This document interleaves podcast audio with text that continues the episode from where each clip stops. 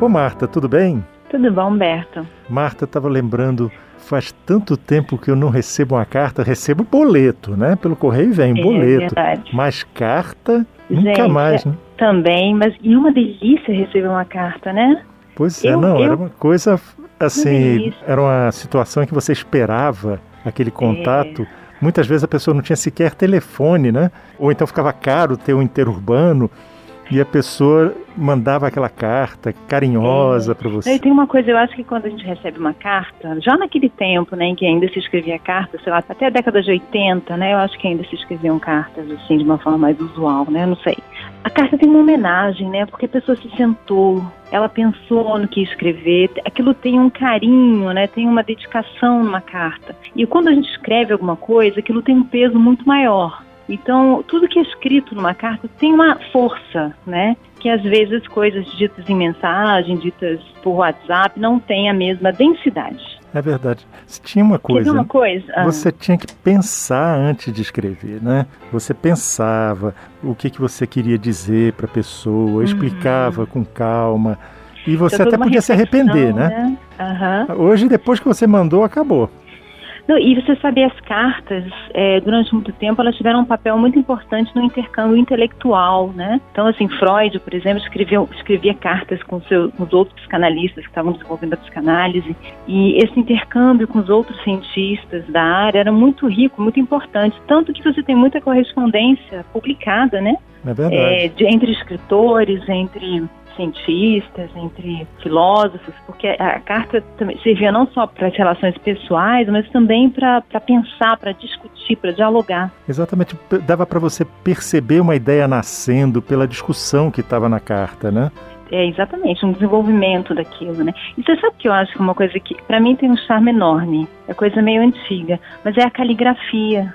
Ah, Porque a carta você já recebe no envelope a caligrafia daquela pessoa, né? E antigamente a gente conhecia a caligrafia das pessoas, né? Hoje em dia você não conhece muito a caligrafia do- dos outros, né? É, e o traço Isso, revelava traço. muito da pessoa, né? O jeito Você- da pessoa. É, você, se você já estava acostumado a receber carta de uma determinada pessoa, quando ela escrevia de uma maneira um pouco diferente, você já dizia, olha, tem alguma coisa que não está bem.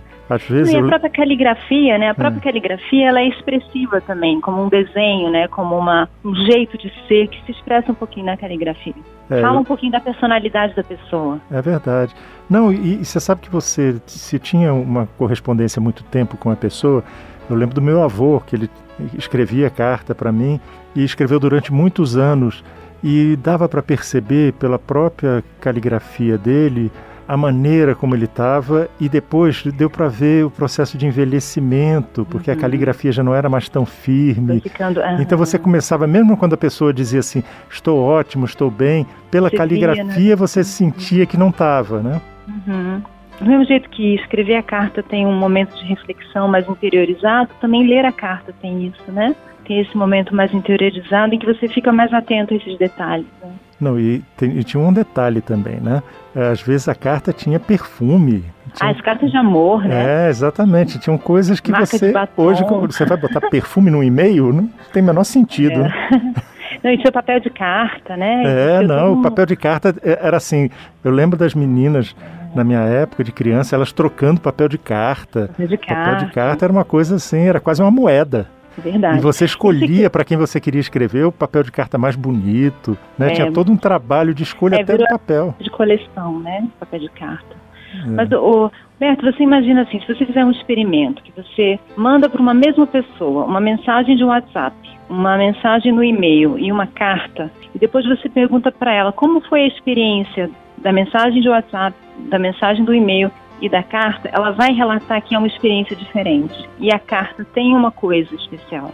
É, não, a necessidade de você escrever de maneira excessivamente concisa, na esperança do outro ler, já é uma coisa que cria bastante espaço para dar confusão, né? E sabe o que, também tem a carta? É que a carta, a gente sabe que ela vai é, ficar para o futuro. Então você escreve uma carta de amor, você sabe que aquela carta possivelmente vai ser guardada. Se escreve uma carta para um amigo, aquela carta vai ser guardada. Então, eu acho que quando a gente escreve uma carta, a gente tem uma noção de que aquilo busca o futuro, tem um alcance para o futuro. Como a gente falou dos cientistas e dos artistas que se correspondiam, né?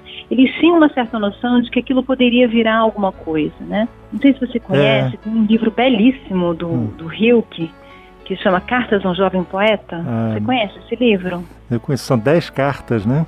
Exatamente, são dez cartas que ele escreveu para um, um, vamos dizer assim, um fã, né? Um aspirante a poeta que pediu conselhos para ele que ele nunca encontrou. Mas essas cartas são tão primorosas tão profundas que virou um clássico, né? Pois é, e a sensibilidade da pessoa que recebeu de querer editar essas cartas, que ele poderia ter guardado com ele para o resto da vida, diz, Verdade, dito assim, olha, tem uma carta do, do Rio que comigo. Mas Sim. ele teve essa generosidade de abrir essas cartas para todo mundo, não colocou as respostas dele, né? E é muito interessante como o, o Rio que se né? tem uma preocupação de falar com ele mostrando. Porque ele estava indeciso, esse rapaz, né? Se ele queria é. continuar na carreira que ele estava ou se teria espaço para ele se tornar um poeta, né? Se ele teria talento, né? É, se ele teria o que talento. O que ele faria para buscar a poesia, para buscar é, desenvolver a literatura. E, são e ele acaba dando conselhos não só de literatura, mas conselhos de vida que vale para qualquer pessoa. É, então, pro... é, muito bonito esse, esse, livro. Mas prova de, de, que a poesia faz parte da vida, né? Como é que você vai dar uma, um conselho de poesia sem, sem falar da própria vida, né? Sim, é verdade, né? Tem que ter um eco, uma verdade na, na poesia, né? Só fica uma poesia vazia, né? Uma poesia que não toca, né? É verdade. Ô Marta, chegou aqui o meu andar. Que bom falar de novo com você. Pois é. E vamos escrever cartas, hein, Humberto? Opa, com certeza. tá jóia, um beijo. Outro, tchau. Você ouviu Conversa de Elevador com Humberto Martins e a psicóloga Marta Vieira.